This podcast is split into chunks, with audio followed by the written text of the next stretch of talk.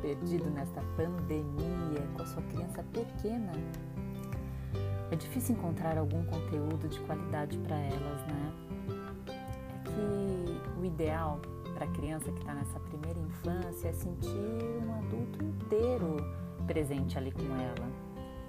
E melhor ainda se essa criança pode ficar longe dos eletrônicos. Esse é o ideal, que ela possa estar tá ali no dia a dia com a gente, preparar uma refeição, tirar me colocar a mesa, tirar a mesa, ouvir uma história contada de olhos nos olhos, né, sem um livro ali entre você e a criança, para que ela possa viver o dia a dia, a rotina da casa.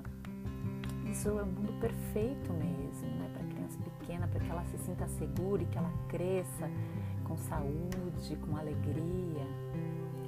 Mas a vida é real, né, gente? E como fazer quando a gente precisa de 5, 10 minutos sem elas ali ao lado? Queria. Como que a gente pode distrair um pouquinho, alegrá-las sem recorrer à televisão, aos vídeos, aos eletrônicos?